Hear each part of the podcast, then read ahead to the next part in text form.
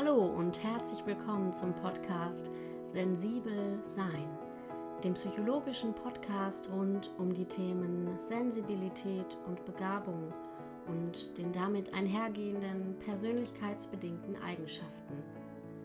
Mein Name ist Britta Sperling, ich bin Psychologin und Musiktherapeutin und freue mich, dass du heute dabei bist.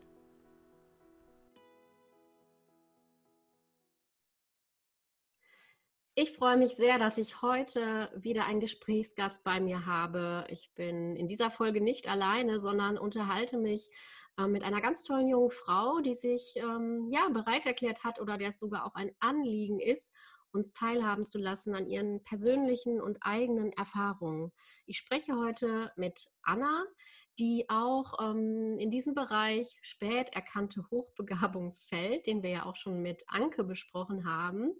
Und wir möchten heute in unserem Gespräch äh, den Fokus nochmal auf einen ganz bestimmten Aspekt legen, und zwar ähm, auf das Thema Stereotype und Vorurteile und vor allen Dingen in der allgemeinen Alltagskommunikation. Also wir wollen uns angucken, wie das eigentlich ist, als hochbegabter junger erwachsener Mensch oder überhaupt als hochbegabter Mensch, ähm, ja, in der allgemeinen Kommunikation über die Veranlagung zu sprechen. Fühlt sich das eigentlich fast schon an wie ein Outing und was sind die allgemeinen Schwierigkeiten und Probleme, die sich dann auch so im Umgang mit anderen ergeben. Denn das ganze Thema ist ja hochgradig ähm, vorurteilsbehaftet und birgt eben eine große Stigmatisierungsgefahr.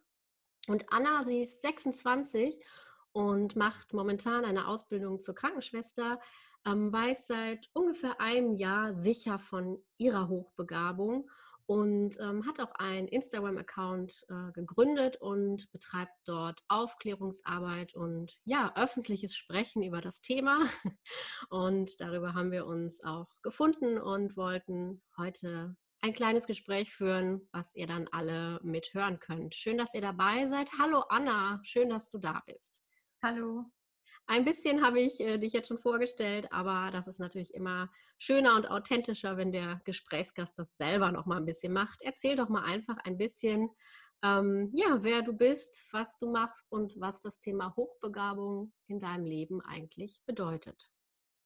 Ja, wie gesagt, äh, ich bin Anna, ich bin 26 und ich wohne jetzt seit äh, gut einem Jahr äh, in Deutschland und bin hergezogen für meine Ausbildung zur Krankenschwester Vorher habe ich diverse Studienversuche ähm, unternommen, äh, die dann auch gescheitert sind. Eigentlich auch aus dem Grund der Hochbegabung mitunter, nicht nur, aber auch. Da wäre jetzt schon das erste Vorurteil, was bei vielen wahrscheinlich anspringt. Hä, wieso ja. Äh, scheitert man denn als Hochbegabter im Studium? ja, wieso? Also ich denke, das hat äh, viele Gründe. Also zum einen ähm, weil es mir halt sehr lange nicht so bewusst war, dass es überhaupt ähm, also eine Eigenschaft ist, die auf mich zutrifft. Ähm, und dadurch ähm, habe ich sehr viele, ja, wie soll ich sagen, also ich, ich konnte wie nicht mit der Eigenschaft umgehen, da ich sie halt auch nicht kannte. Und das hat mir sehr viele Steine auch in den Weg gelegt. Mhm. Was hast du da gemacht oder welche, ähm, in welchen Fachbereichen hast du dich da bewegt? Ähm, erstmal habe ich äh, Gesang studiert, äh, klassischen Gesang, und hatte dann aber einen Hörsturz, also ich konnte das auch nicht weiterführen und ähm, habe mich dann auch äh, damit abgefunden eigentlich. Also kam mir auch, also ganz gelegen will ich jetzt nicht sagen, aber ähm, es ist für mich auch heute äh, besser so. Ich fühle mich deutlich wohler so, weil das ist schon mit sehr viel Druck auch ähm, verbunden. Und dann habe ich mich für Logopädie entschieden. Ich habe dann Logopädie studiert, ein Jahr, und äh, bin dann krank geworden und war dann auch in einer Klinik und ähm, habe dann dazwischen auch gearbeitet in der Pflege mit äh, Menschen mit Beeinträchtigung. Das hat mir sehr, sehr gut gefallen, aber trotzdem habe ich mich dann nochmal äh, dazu entschieden, äh, ein weiteres Studium zu versuchen und mhm. habe dann Germanistik und Niederlandistik studiert. Es klingt auch so ein bisschen äh, so nach dieser ähm, ja, berühmten Suche irgendwie. Ich habe da neulich auch mal was zu geschrieben in einem Post, als wenn man ähm, ja nicht so richtig weiß, wo man hingehört, wo man sich verortet, ähm, irgendwie auch ja. spürt, man, man kann alles irgendwie so ein bisschen, aber nirgendwo ist man so, fühlt man sich so richtig wohl. Und ähm, ja, es ist eigentlich irgendwie unglaublich schwer, so ähm, da ja, sich in dieser Veranlagung irgendwie so zu verorten. So klingt Absolut. Also für mich war immer klar, dass ich irgendwie irgendwas mit Kreativität, irgendwas mit Musik machen will und werde. Und nachdem das gescheitert ist, war es tatsächlich sehr, sehr schwierig. Also ich habe mich dann unglaublich damit auseinandersetzen müssen, ähm, welches der tausend Interessen und Stärken, die ich jetzt da irgendwie in meinem Leben habe, ich dann weiterverfolgen will. Und das war sehr, sehr schwierig. Ja, du hast gerade schon gesagt, ähm, während der Gesangsausbildung war ein unglaublicher Druck. Kannst du das ein bisschen näher beschreiben oder ist das ein allgemeines äh, Thema in deinem Leben auch? Druck, Perfektionismus? Also ja, ich bin, denke ich, schon ein Mensch, der, wenn, wenn er etwas tut, äh, dann schon 100 Prozent mindestens gibt. Also es ist mir dann schon sehr wichtig, dass ich dann das auch perfekt ausführe oder so perfekt, wie es mir möglich ist. Ähm, aber der Druck kommt natürlich auch ähm, gerade in Musik von außen sehr stark. Also man vergleicht sich sehr, ähm, sehr stark mit, mit äh, den anderen Teilnehmern da im Studium, die halt auch singen und ähm, ich wollte mich da nie hinstellen und, und ähm, sagen, ich bin die Beste und nehmt mich bitte. Mhm. Äh, das bin ich nicht. Also das ist, entspricht einfach irgendwie nicht mir. Ich habe unglaublich Mühe, mich hinzustellen und ähm, so selbst überzeugt, ähm, mich da darzustellen. Deswegen, Wo wir wieder beim Thema Selbstwert sind auch. Ne? Ja, ja, genau. Also ich, ich habe auch jetzt noch Mühe, äh, mich hinzustellen und auch zu sagen, äh, ich bin hochbegabt, weil ähm, das schon auch sehr stark damit verbunden ist, dass dann die Leute denken, oh Gott, wie eingebildet ist die denn? Ah, wichtiger Punkt, genau. Das wäre jetzt die Frage, warum? Warum hat man Schwierigkeiten, sich hinzustellen und zu, also man muss sich ja nicht hinstellen, ne? also man muss ja kein Schild vor sich hertragen, aber selbst ähm, wenn es sozusagen im Gespräch dazu kommt, ist es ja unglaublich schwierig, darüber zu sprechen. Was für ja. Ängste gehen damit einher? Warum ist es so schwer zu sagen, ja, ich bin hochbegabt? Weil man als Betroffene genau weiß, welche Stigmatisierungen in der Gesellschaft kursieren. Also man begegnet dem ja auch, ohne dass man sich outet, weil Leute drüber reden, weil man irgendwo mal was gelesen oder gehört hat. Und dem will man sich halt dann auch nicht aussetzen. Was sind das so für Hauptvorurteile, Hauptstereotype, das mit dem Alleskönner, ne? Kann ja, ja. dann eh alles. Oder ist eingebildet, hält sich für was Besseres. Genau, also wir wissen ja alles und wir, wir sind was äh, Besseres, äh, dass wir auch äh, alle Mathe-Genies sind. Das ist auch so was, was äh, ganz stark damit verbunden äh, wird, auch äh, das Vorurteil von wegen Autismus. Mhm. Also ich muss dann ja auch zwangsläufig Autist sein und sozial auch schwach sein. Mhm. ich muss irgendwie ähm, mich über den Menschen stellen, der keine Hochbegabung hat ähm, oder ich möchte das irgendwie und mir fällt alles in den Schoß. Ja, genau.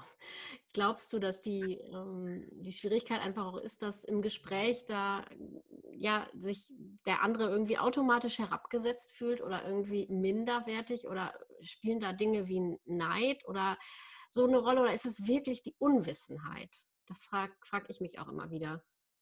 Also ich glaube, dass das Neid und Eifersucht ähm, entsteht durch Unwissenheit. Durch die falsche Vorstellung, ne? Ja. Ja, ja denn so äh, die Vorstellung, die da so wäre, ist dann ja, es ist quasi nur ein Geschenk und hat nur positive Seiten. Genau, und ich bin Man ja ein wandelndes... leichter durchs Leben gehen, ne? Ja, ja, ich bin ein wandelndes Wikipedia-Lexikon, ich weiß ja alles. Ich kann alles besser und will das natürlich auch so zeigen und äh, will immer andere schlecht aussehen lassen. Und so ist es halt nicht. Also ich merke das ganz stark, wenn ich irgendwie, ähm, also seit seit paar Monaten, wo ich halt auch offener damit umgehe und das Leuten schon mal auch sage, wenn es darum geht äh, oder wenn es äh, die Situation hergibt irgendwie. Und dann merke ich schon, dass die Leute dann automatisch das Gefühl haben, oh, die meint jetzt, ich bin dumm. Und ja sehe das den Leuten an und sage das dann auch äh, in einem Atemzug dann auch, äh, nee. Also das heißt nicht, dass ich jetzt denke, du bist dumm. Das ist eigentlich, da sind wir in Bereichen wie jetzt äh, zum Beispiel, wo, wo, wir auch immer von Outing sprechen, im Bereich ähm, Homosexualität oder generell äh, sexuelle Themen, Transsexualität, sind wir da irgendwie schon wesentlich weiter und aufgeklärter, oder? Also das ist ja wirklich fast wie so ein Outing. Also es klingt so. Ja, ja, auf jeden Fall. Also ich auch so an, ja? Auch so an, definitiv. Und das finde ich irgendwie unglaublich schade, weil für mich gehört es halt dazu, wie, wie meine blauen Augen. Also ich habe blaue Augen, man kann das sehen, aber ich habe halt auch äh, eine Hochbegabung, die kann man nicht sehen, aber trotzdem kann ich doch beides sagen. Ja, und du sagst ja auch immer wieder, ähm, dir ist es eben auch so wichtig, ähm, alle Facetten darüber eben äh, aufzuzeigen, ne? dass eben ähm, es eben auch diese andere Seite gibt, eben nicht nur, dass man vielleicht eine schnellere Auffassungsgabe hat, dass man vielleicht ähm, ja schneller lernen kann oder schneller Zusammenhänge versteht, sondern oder ein bisschen tiefer in die Themen eintauchen kann, sondern es gibt ja eben auch diese von dir auch schon angesprochene andere Seite. Und ähm, ja, vielleicht gucken wir da nochmal so ein bisschen hin, ähm, was Hochbegabung eben auch bedeuten kann. Und zwar in deiner ganz persönlichen Erfahrung. Ähm, du bist ja jetzt auch seit einem Jahr, sagst du, äh, getestet. Und mhm. äh, es kam ja auch an einem bestimmten Punkt in deinem Leben überhaupt dazu, dass äh, diese Testung überhaupt initiiert wurde. Ähm, ja, gib uns doch nochmal einen kleinen Einblick. Ja, also die Vermutung ähm, lag schon einige Jahre im Raum, also dass das, das sein könnte oder wahrscheinlich so ist. Ähm, also schon Ende meiner Gymnasialzeit ähm, haben so Freunde von mir das immer wieder so, ja, halt eigentlich mehr so aus Witz, äh, aus einem Witz heraus irgendwie so gesagt, ja, du, du bist ja bestimmt hochbegabt oder so. Wie sind die darauf gekommen? Also woran haben die das so festgemacht? Ähm, weil ich einige sehr stark ausgeprägte Stärken habe, denke ich. Mhm. Also ich, ich, kann einige Sachen sehr gut. Also ich bin in Sprachen eigentlich sehr gut. Ich erfasse Zusammenhänge schnell. Mhm. Ähm, ich, ja, einfach so logisches Denken äh, fällt mir eigentlich sehr, sehr leicht. Und ähm, auch gerade Musik, also ich war auf einem musischen Gymnasium mhm. und das fiel mir eben auch sehr, sehr leicht. Ja. Und das fiel natürlich dann auf, weil anderen fiel es nicht so leicht und die waren teilweise mit Aufgaben nicht so schnell fertig oder wie auch immer. Und du auf der anderen Seite hast wahrscheinlich immer gedacht, äh, das ist doch gar nicht so schwer. Ähm, was stimmt mit mir nicht?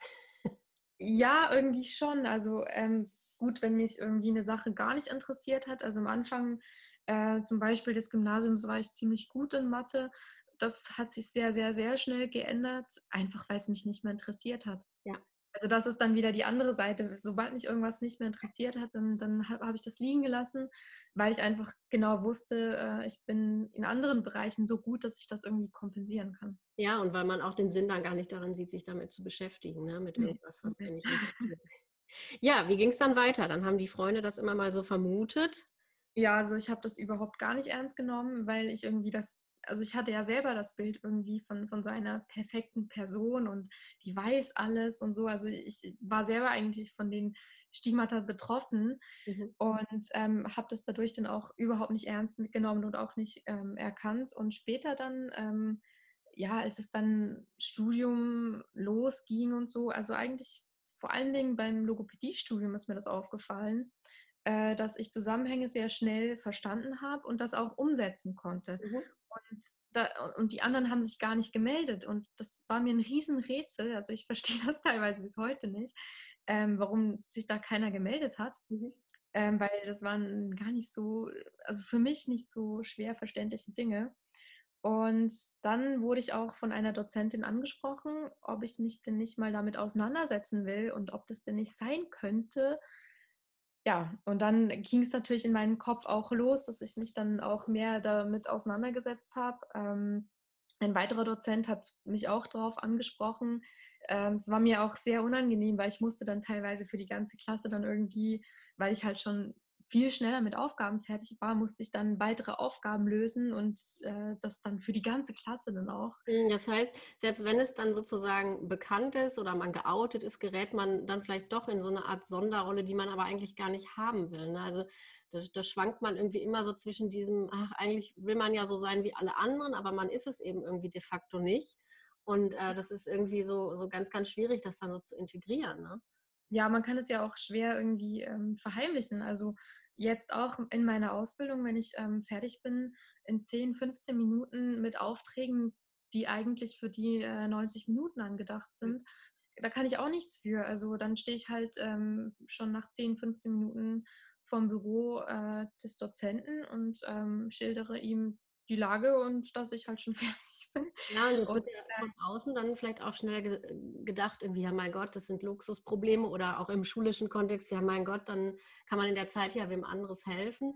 Aber es wird eben sehr selten der Blick darauf gelenkt, was das auch wirklich bedeutet. Ähm, ja, wenn man immer so dieses Gefühl auch hat von, frühkindlich an, dass, dass da irgendwas anders läuft, beziehungsweise was das auch mit, mit ja, Aspekten wie, wie Langeweile oder eben, was wir ganz am Anfang auch schon gesagt haben, dieses teilweise auch Orientierungsschwierigkeiten, weil man eben gar nicht so seinen Schwerpunkt findet, weil, weil man so unfassbar viele Interessen hat und weil man dann irgendwie so permanent auf der Suche ist. Also es ist ja ähm, das sind alles Dinge, die auch, ähm, ja, ich nenne das ja auch in meinem Podcast immer psychologische Folgeprobleme, mhm. also die auch wirklich mhm. zu äh, schwerwiegenden, ähm, ja, seelischen Schwierigkeiten führen kann, können. Ja, also gerade, gerade Stichwort Langeweile ähm, ist eigentlich ein sehr gutes Stichwort weil niemand langweilt sich gerne, niemand wartet gerne und ähm, warum dann von mir erwartet wird in solchen Situationen, dass ich doch jetzt einfach nicht zurücklehnen kann und am Handy spielen kann und mhm. einfach mal nichts tun kann, das verstehe ich halt irgendwie nicht, weil wenn Leute auf den Bus warten müssen, niemand wartet gerne auf den Bus. Ja. Mhm. Ist halt, ich warte auch nicht gern. Ja, genau. Und äh, da merkt man dann einfach auch, ähm, dass dieses sich hineinversetzen natürlich unglaublich schwierig ist, ne? Mhm. Wenn man es nicht selber erlebt hat. Es ist so ein bisschen, wenn man, ja, wenn man noch keine Kinder hat, kann man sich auch ganz schwer vorstellen, wie es sich anfühlt, Eltern zu sein oder mhm ähm, ja, es gibt viele andere Beispiele, aber ähm, deshalb ist es ja so wichtig, darüber zu sprechen und eigentlich auch immer wieder zu appellieren, einfach so ein Verständnis oder so einen allgemeinen Respekt auch füreinander zu haben und nicht dem Gegenüber erstmal was Schlechtes zu unterstellen. Eben dieses, du willst ja nur was Besseres sein oder dich ähm, über andere äh, ja, hinausheben. Darum geht es in den seltensten Fällen. Ähm, ich würde jetzt gerne nochmal auf den Punkt mit dem Test raus. Genau, das ist ja noch mhm. gar nicht so lange her. Und nee, das ist nicht so lange her. Das kam dann schlussendlich einfach, weil sich das immer mehr so zugespitzt hat. Äh, ich immer von mehr Leuten irgendwie darauf angesprochen wurde. Äh, ich war dann auch ein halbes Jahr in der Klinik wegen Essstörungen, äh, Magersucht, Bulimie. Und ähm, ja, da, da, wurde ich halt auch drauf angesprochen und äh, sollte mich mit dem Thema auseinandersetzen, was mir da auch nicht so ganz einleuchtete, weil ich irgendwie das Gefühl hatte, nee, da gehöre ich überhaupt absolut gar nicht dazu. Aber habe es dann irgendwie trotzdem gemacht, weil es war ja meine Hausaufgabe. Und ähm, ja, und irgendwie habe ich dann irgendwie mit Schrecken feststellen müssen, doch, das, das ist irgendwie, irgendwie bin ich das. Also irgendwie treffen die Eigenschaften auf mich zu und irgendwie, irgendwie ist es genau mein Leben. Und ähm, deswegen habe ich mich dann schlussendlich auch testen lassen. Ich habe mit meinen Eltern darüber geredet. Für die war das irgendwie, ja, ich will jetzt nicht sagen nichts Neues, aber für die war das irgendwie selbstverständlich so, kam es mir rüber so von wegen, ja, war doch klar irgendwie, was, was hast du denn erwartet? Und ähm, irgendwann habe ich dann gedacht, nee, ich mache jetzt Nägel mit Kopf, Köpfen, weil ähm, ich für mich selber, ich, ich, ähm, ich akzeptiere das immer noch nicht. Also für mich war das, das immer noch eine Frage von mir gewesen. genau. Ja, genau. Dann deswegen, weil ich mich immer so hinterfragt habe und dachte so, nee, also das kann nicht sein. Also das heißt, ähm, hat sich seit dem Test, ähm, also seit du es schwarz auf weiß sozusagen hast, ähm, hat sich was verändert? Ja, also es schafft natürlich in erster Linie einfach Gewissheit, ob oder ob nicht. Ähm, die Zahl am Ende ist ja eigentlich egal. Also es ist egal, ob wie hoch oder wie, weiß ich nicht. Also es ist eigentlich völlig egal, aber man weiß halt dann irgendwie, okay, ich kann mich da zuordnen. Und ähm, ich glaube, dass für jeden Menschen irgendwo wichtig ist, sich irgendwo zugehörig zu fühlen. Ja. Ja, und ich glaube, so einordnen zu können. Ein bisschen so die Möglichkeit auch von einer Gruppenzugehörigkeit birgt aber auch meiner Erfahrung nach äh, ein bisschen die Gefahr der, ich nenne es mal Überidentifikation. Ne? Also, dass man dann wirklich äh, alles und ähm, jegliche Zusammenhänge immer in Zusammenhang mit der Hochbegabung setzt, was natürlich ähm, konsequent logisch zu Ende gedacht auch oft der Fall ist, dass das natürlich mit reinspielt. Aber ähm, es ist eben auch in vielen Zusammenhängen so, dass wir noch ein bisschen auch über den Tellerrand gucken müssen und dahinter schauen müssen und zum Beispiel gucken müssen, ähm, wie ich das auch so in diesen vorherigen Folgen immer versucht habe aufzuarbeiten. Was heißt das eigentlich fürs Selbstkonzept, für den Selbstwert, wenn man äh, eben diese Veranlagung sein Leben lang gar nicht äh, begreift oder nicht kennt? Und ähm, einfach zu sagen, ja, das liegt alles an meiner Hochbegabung, ich finde, damit ist es sich auch etwas einfach gemacht. Also ja, extrem. Ja. Genau. Und trotzdem sagst du ja auch gerade, ich habe es immer noch nicht so richtig angenommen oder akzeptiert, was ja übrigens auch nochmal heißt, äh, dass man da jetzt nicht wirklich äh, ich sage jetzt mal umgangssprachlich, irgendwie steil drauf geht und sagt, yeah, ne, ich äh, hier, ich bin's, sondern genau das Gegenteil ist der Fall. Ähm, das also ich habe auch erstmal echt geweint. Ja. Also als es für mich zum ersten Mal so feststand, ähm, ist echt eine Welt zusammengebrochen. Ja. Und das kann man sich, glaube ich, ganz schwer vorstellen. Aber für mich war das wie, wie wenn mir ein Arzt sagen würde, Sie haben eine unheilbare Krankheit, man kann nichts dagegen tun. Sie werden nicht dran sterben, aber man kann nichts dagegen tun. Es ist halt einfach so. Und genauso hat sich das irgendwie angefühlt, weil ich dachte so, scheiße, ich werde das ja nie wieder los. Ähm, gut, ich hatte das auch schon mein ganzes Leben, aber trotzdem muss man sich vorstellen, ich habe mich mein ganzes Leben versucht anzupassen. Also ich wurde schon früh, also eigentlich schon seit Beginn der Schulzeit, ähm, sehr stark gemobbt. Und das zog sich dann auch eigentlich die gesamte Schulzeit durch. Und ähm, ich hatte keine Erklärung dafür. Ich wusste nicht, woran liegt es denn jetzt? Also die Kinder konnten das auch überhaupt gar nicht benennen. Also ich wurde jetzt nicht gemobbt, weil ich irgendwie, weiß ich nicht, irgendwie seltsame Haare hatte oder irgendwie komisch aussah oder sonst irgendwas. Also es gab nichts Äußerliches, wo man das hätte festmachen können. Mhm. Aber trotzdem wurde ich gemobbt und es war mir also wirklich irgendwie gefühlt 20 Jahre lang ein Riesenrätsel, das sich dann irgendwann halt damit auch gelöst hat. Und das ist dann ja wie so eine Art kleiner Schock, oder auch größerer Schock, dass man eben auch wirklich die Gewissheit hat, ähm, es gibt nur, es gibt nicht zwei Möglichkeiten, sondern nur eine, man muss es akzeptieren. Ja, und lernen, damit umzugehen. Ja. Also was ähm, bedeutet das zum Beispiel, das Lernen damit umzugehen? Wie ähm, zeigt sich das auch so in deinem Alltag? Haben sich da Dinge verändert? Hm. Ja, also, also ich wurde eigentlich schon damit erzogen, ähm, geduldig zu sein. Also ich war eigentlich schon immer ein geduldiger Mensch mit anderen Menschen, mhm. mit mir selber nicht so sehr. Und äh, das hat sich schon ein bisschen geändert, dass ich halt auch versuche, mit mir selber mehr geduldig zu sein, mhm. ähm, den Anspruch nicht immer zu haben, dass es immer gleich funktioniert, ähm, natürlich könnte man jetzt sagen, das klingt paradox, weil du könntest ja denken, du bist jetzt hochbegabt und deswegen muss es ja direkt funktionieren. Genau. Aber halt auch mir selber sagen zu können, nee, ich, auch wenn ich das bin, ähm, bedeutet das nicht, dass es beim ersten Anlauf klappt. Ja, also ähm, ja, sich selbst da so ein bisschen in dieser neuen Verortung dann auch so etwas genügsamer und gnädiger gegenübertreten, ähm, ja, weil man sich selbst auch besser versteht. Also da ist ja auch wieder so ganz viel dieses Stichwort Selbstakzeptanz und mhm. ähm, ja, Selbstwirksamkeit auch, dass man wirklich nun irgendwie äh, ja auch die Möglichkeit sehr, sehr viel zu lesen oder sich zu informieren oder eben auch auszutauschen mit anderen, in Anführungszeichen, Betroffenen und dann äh, da eben drüber auch so ein, ja, so, so Skill-Training quasi stattfindet, genauso wie ähm, beim Stichwort äh, Hochsensibilität, wenn eben eine starke Überreizung auch ähm, häufig das Problem ist oder es viel um Erschöpfung geht, dass man da eben auch ganz konkrete Strategien dann irgendwie erlernt und entwickelt, um da immer wieder gegen zu regulieren. Ist das eigentlich auch bei dir ein Thema, würdest du sagen, dass du hochsensibel bist? Äh, da bin ich immer wieder am drüber nachdenken. ähm, ja, weil ähm, wenn ich einkaufen gehe, also das war sehr, sehr krass, als ich äh, frisch nach, nach, Deutschland gezogen bin vor einem mhm. Jahr und dann einkaufen gegangen bin. Ich habe dann wirklich teilweise geweint, als ich nach Hause gegangen bin dann, weil, weil es einfach zu viel war, äh, die, die vielen Eindrücke und ähm, es, also das klingt so unglaublich doof, aber einfach der Supermarkt ist anders eingeräumt, als ich das gekannt habe von, von, mir zu Hause. Und die Produkte sehen anders aus.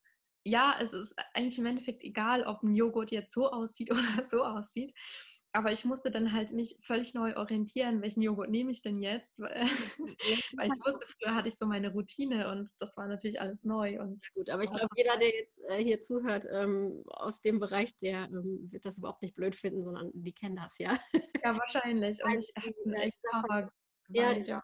Dieser Verlust an, an Ordnung, an Struktur, an Orientierung ähm, bedeutet einfach auch irgendwie immer wieder so ein, so ein Selbstverlust. Und das ist auch total logisch wenn die eigene psychische Struktur ähm, einfach so ja gar nicht fertig war oder noch zum Teil mhm. fragmentiert war, bis man auch diesen Selbstanteil mit integrieren konnte. Also es ist im Grunde ähm, ja auch das, was immer wieder so in diesem Überschneidungsbereich so ein bisschen mit diesen Asperger-Phänomenen auch liegt, dass eben ähm, sobald irgendwie was sich verändert oder irgendwie anders ist, dass das im Grunde die ganze innere Welt auf den Kopf stellt.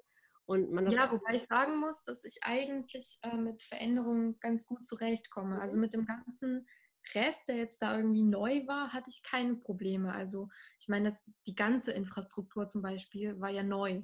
Mhm. Äh, damit hatte ich überhaupt kein Problem oder irgendwie einfach sonstige Veränderungen hatte ich kein Problem, aber das war irgendwie zu viel. zu viel des Guten. das war echt zu viel. Ja. Oder dass ich zum Beispiel auch ähm, automatisch aufstehe, sobald es irgendwie so circa fünf Personen sind. Also mhm. Also wenn ich mit, mit vier, fünf Personen in einer Runde sitze, äh, wurde mir im Gymnasium mal gesagt, Anna, warum stehst du mal auf? Und dann habe ich mich mal drauf geachtet und dann ist mir aufgefallen, ach so, ja, dann ist es mir anscheinend zu viel. Zu viel mhm. Gerede irgendwie ähm, ist das dann zu anstrengend. Mhm. Und dann wird gleich der, der Schutzraum gesucht oder so ein bisschen sich versucht rauszuholen. Also es ist, das hat nichts mit Wertung zu tun, aber ich kann dann in dem Moment auch nichts mehr damit anfangen. Ja, ja. ja das, und das, das ist, glaube ich, auch nochmal ganz, mehr. Ja, das ist nochmal ein ganz wichtiger Punkt. Dieses, das hat nichts mit Wertung zu tun. Andere fühlen sich dann schnell bewertet oder eben auch abgewertet. Ja. Aber ähm, im Grunde versucht man dabei einfach nur klarzukommen. So. Ähm, mhm. Das wäre jetzt auch nochmal so, ähm, dass wir da nochmal so ein bisschen hingucken äh, in, in, der Kommunikation, in der Alltagskommunikation eben mit äh, ja nicht hochbegabten oder Menschen aus dem Umfeld. Ähm, was wären da so deine ja, deinen persönlichen Wünsche oder dein Anliegen, was du auch so ein bisschen, ich sag mal, als Botschaft in die Welt tragen möchtest, ähm, wie man doch anders oder besser noch miteinander umgehen kann und ähm, ja, was, was wir eigentlich ähm, nicht voneinander irgendwie sehen können oder spüren können, aber was ähm, man einfach irgendwie sagen möchte, ähm, wenn man darüber spricht. Was, was ist dein Anliegen? Was ist dein größter Wunsch? Naja, im Grunde Offenheit. Also Offenheit, egal ja. um welches Tabuthema, sag ich jetzt mal, geht, Offenheit. Dass die Leute nicht irgendwie ähm, das einfach so abstempeln, sondern sich selber reflektieren und aus der Selbstreflexion heraus dann die Offenheit auch zeigen und vielleicht auch Fragen stellen, wenn irgendwas nicht klar ist oder wenn man ja irgendwie eine Vorstellung hat, dass man das dann auch hinterfragt und, und äh, das Gegenüber auch fragt, ey, ist es denn so? Ja. Oder wie ist es denn so? Ja. Ja, schön. Und ähm, bist du selber eigentlich auch in so einem, äh, zum Beispiel bei Mensa oder einem anderen? Ja, ja und ist das, ja. ist das ein Unterschied? Also wenn ihr zusammen seid oder wenn man da zusammen ist mit Menschen, die sich im ähnlichen Bereich bewegen und auch diese Schwierigkeiten und Problematik kennen, fühlt sich das anders an? Ja, es ist, äh, sehr schwer, äh, sehr schwer zu beschreiben. Also ich hatte das habe ich die Anke auch gefragt übrigens. und sie sagte dann auch sowas wie, ja, man muss halt nichts erklären. Also. Nee, und ich hatte halt das Gefühl, ich muss mich nicht verstellen. Also ich habe auch automatisch, also manchmal weiß man ja, okay, ich muss mich jetzt nicht verstellen, man tut es trotzdem. Mhm. Aber ich habe mich auch nicht verstellt, weil ich einfach wusste, ich war völlig gelöst und wusste einfach, okay, ich bin halt jetzt einfach ich und ich werde halt so akzeptiert und es wird auch nichts hinterfragt, weil so ganz oft werden halt so, wie wir gerade eben auch schon drüber geredet haben, so Kleinigkeiten werden halt einfach irgendwie äh, ja kommentiert und das muss halt einfach nicht sein. Ja, und, und da wird es kommentiert. Moment, in dem Moment spürt man wahrscheinlich auch erstmal, wie sehr man sich sonst eben auch verstellt oder anpasst. Ne? Wenn man dann mal die ja. Erfahrung macht, oh, wow, so ist das eigentlich, wenn ich gelöst bin und wenn ich bei mir selbst bin, das kann dann mhm. schon sehr erschreckend sein, ne? dass man da schon eine ganz schöne Differenz auch wahrnimmt zum sonstigen Alltagsleben, wo man eigentlich doch immer so versucht, es irgendwie so ähm, mitzuschwimmen oder irgendwie reinzupassen. Ja, und naja, auch wenn man geoutet ist, heißt es ja trotzdem nicht, dass man dann sich selber sein kann. Also ich ertappe mich dann ganz oft trotzdem dabei, dass ich dann irgendwie das Gefühl habe, oh, dann muss ich jetzt auch beweisen, dass es so ist. Ah, das ist auch nochmal ein interessanter Punkt, wovor, glaube ich, auch viele Angst haben, die ähm, noch mit der Frage spielen, äh, Test ja, nein, äh, dass man quasi bei ähm, einer Bestätigung der Hochbegabung das dann auch hinterher beweisen muss, äh, hm. zum Beispiel durch übermäßige Leistung oder permanente Höchstleistung. Ist das äh, so ein Gedanke, den du nachvollziehen kannst?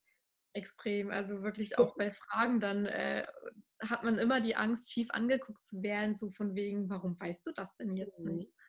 Ja, ja. das ist schon unglaublich, ne? was dafür, ähm, ja, was für Ängste da auch mit reinspielen, auch so diese Angst vor, vor eben Ablehnung oder äh, nicht gemocht werden. Und mhm. ähm, ja, und trotzdem eben zu wissen, es gibt keinen anderen Weg mehr als den Weg zur Verbindung mit sich selber. Und ähm, das ist einfach der, der dann auch ja, zu einer gesunden Selbstentwicklung beiträgt. Also ich versuche halt auch durch, durch den Instagram-Account ähm, irgendwie einen Weg zu finden und einfach dazu zu stehen und zu sagen, ja, okay, das, das ist halt einfach, das bin ich, das ist eine Eigenschaft von mir und das, das macht mich irgendwo ja auch aus. Und ähm, Sachen, also ich kann meine Hochbegabung viel gezielter nutzen, ähm, jetzt, wo ich das auch ja. weiß, als davor. Also davor da habe ich irgendwie irgendwas gemacht, so sage ich mal.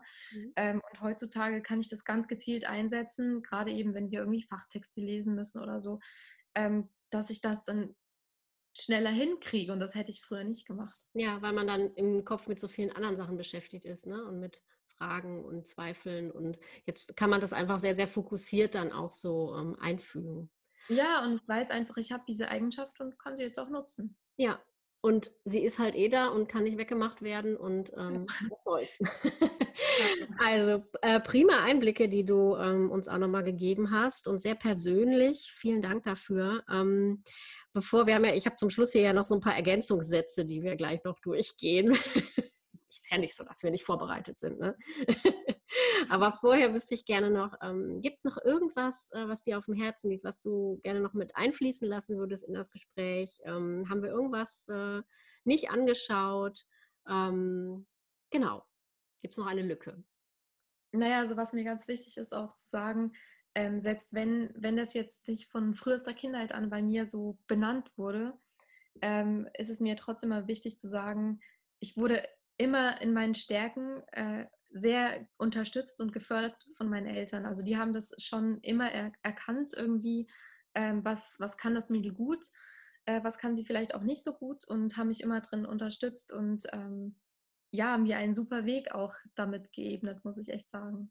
Ja, schön. Das ist dann wirklich eine sehr bereichernde Erfahrung, wenn man dieses stützende Umfeld hat. Ne? Und dann ist es ja. am Ende vielleicht dann auch ähm, etwas leichter ist dann anzunehmen, wenn man dann einen Namen für das Kind hat sozusagen, ähm, als wenn da vom, vom Umfeld aus der Kindheit her früher noch ganz andere Erfahrungen mit reinspielen. Mhm. Schön. Anna, ähm, ich schätze an meiner Hochbegabung das. Ähm, dass ich aufgrund dessen über eine überdurchschnittlich schnelle Auffassungsgabe verfüge äh, und mir Zahlen bis zu zehn Stellen auf einen Blick merken kann. Alltag ziemlich nützlich. ja. Von meinen Mitmenschen wünsche ich mir. Ja, eben mehr Offenheit, mehr Akzeptanz, Verständnis. Wenn das Thema Hochbegabung nicht mit so vielen Vorurteilen behaftet wäre, würde ich offener damit umgehen. Aber ich finde, der, äh, die Richtung ist schon sehr gut. Ähm, ach so, übrigens, wir verlinken dich natürlich auch gleich noch. Ne? Also in den Show Notes. Ihr könnt dann Anna auch ähm, auf Instagram besuchen und euch mit ihr austauschen und vernetzen. Das hatte ich noch mhm. vergessen. Jemand, der von sich glaubt, hochbegabt zu sein, dem rate ich. Ähm, naja, sich erstmal intensiv mit dem Thema zu beschäftigen, sich darüber zu informieren und dann im nächsten Schritt ähm, eine seriöse Abklärung, Testung vorzunehmen. Ja. Seriös. Ja, da genau, Ausrufezeichen, ja. Ja. Da haben wir auch schon mal entsprechende Links äh, hingepackt und Empfehlungen gegeben.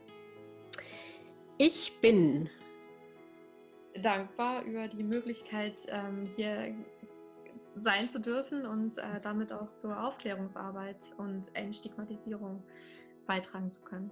Ja, und ich bin auch dankbar, dass du da warst, dass wir uns unterhalten haben und ähm, ich bin schon gespannt, das wird bestimmt wieder für viele sehr bereichernd sein, einfach mal ähm, zuzuhören und so ein bisschen abzugleichen, hm, erkenne ich mich wieder, ja, nein.